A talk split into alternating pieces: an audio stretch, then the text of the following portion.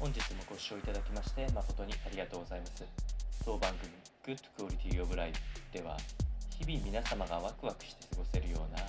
新しいトピックスやヘルス関係の論文等を参考にしながら情報提供を行いますのでぜひお聞きください。それでは本日のテーマですけれども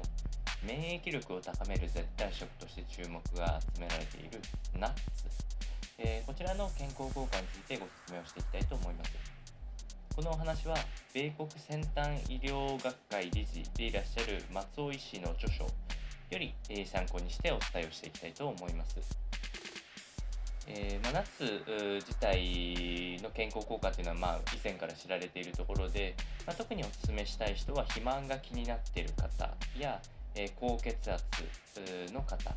え、この方々には非常に向いている食事となっておりまして、えー、そのナッツの種類も様々で問題ないそうなので、アーモンド、ピーカンナッツ、ピスタチオ、くるみ、えー、含めてカシューナッツとかもあった9種類の、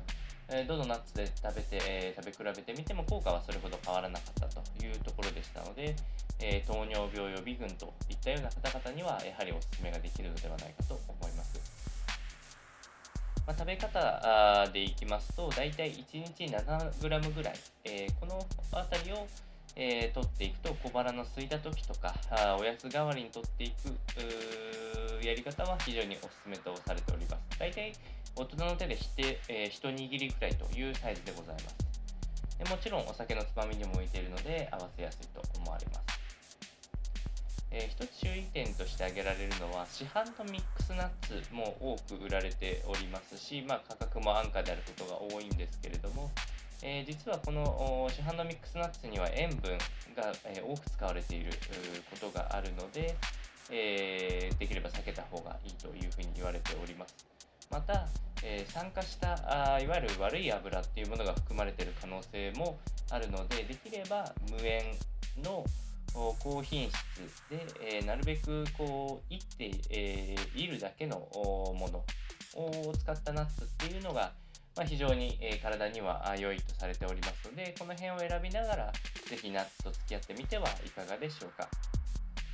それでは本日の内容は以上となります。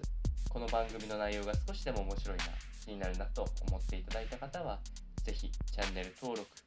またフォローの方よろしくお願いいたします。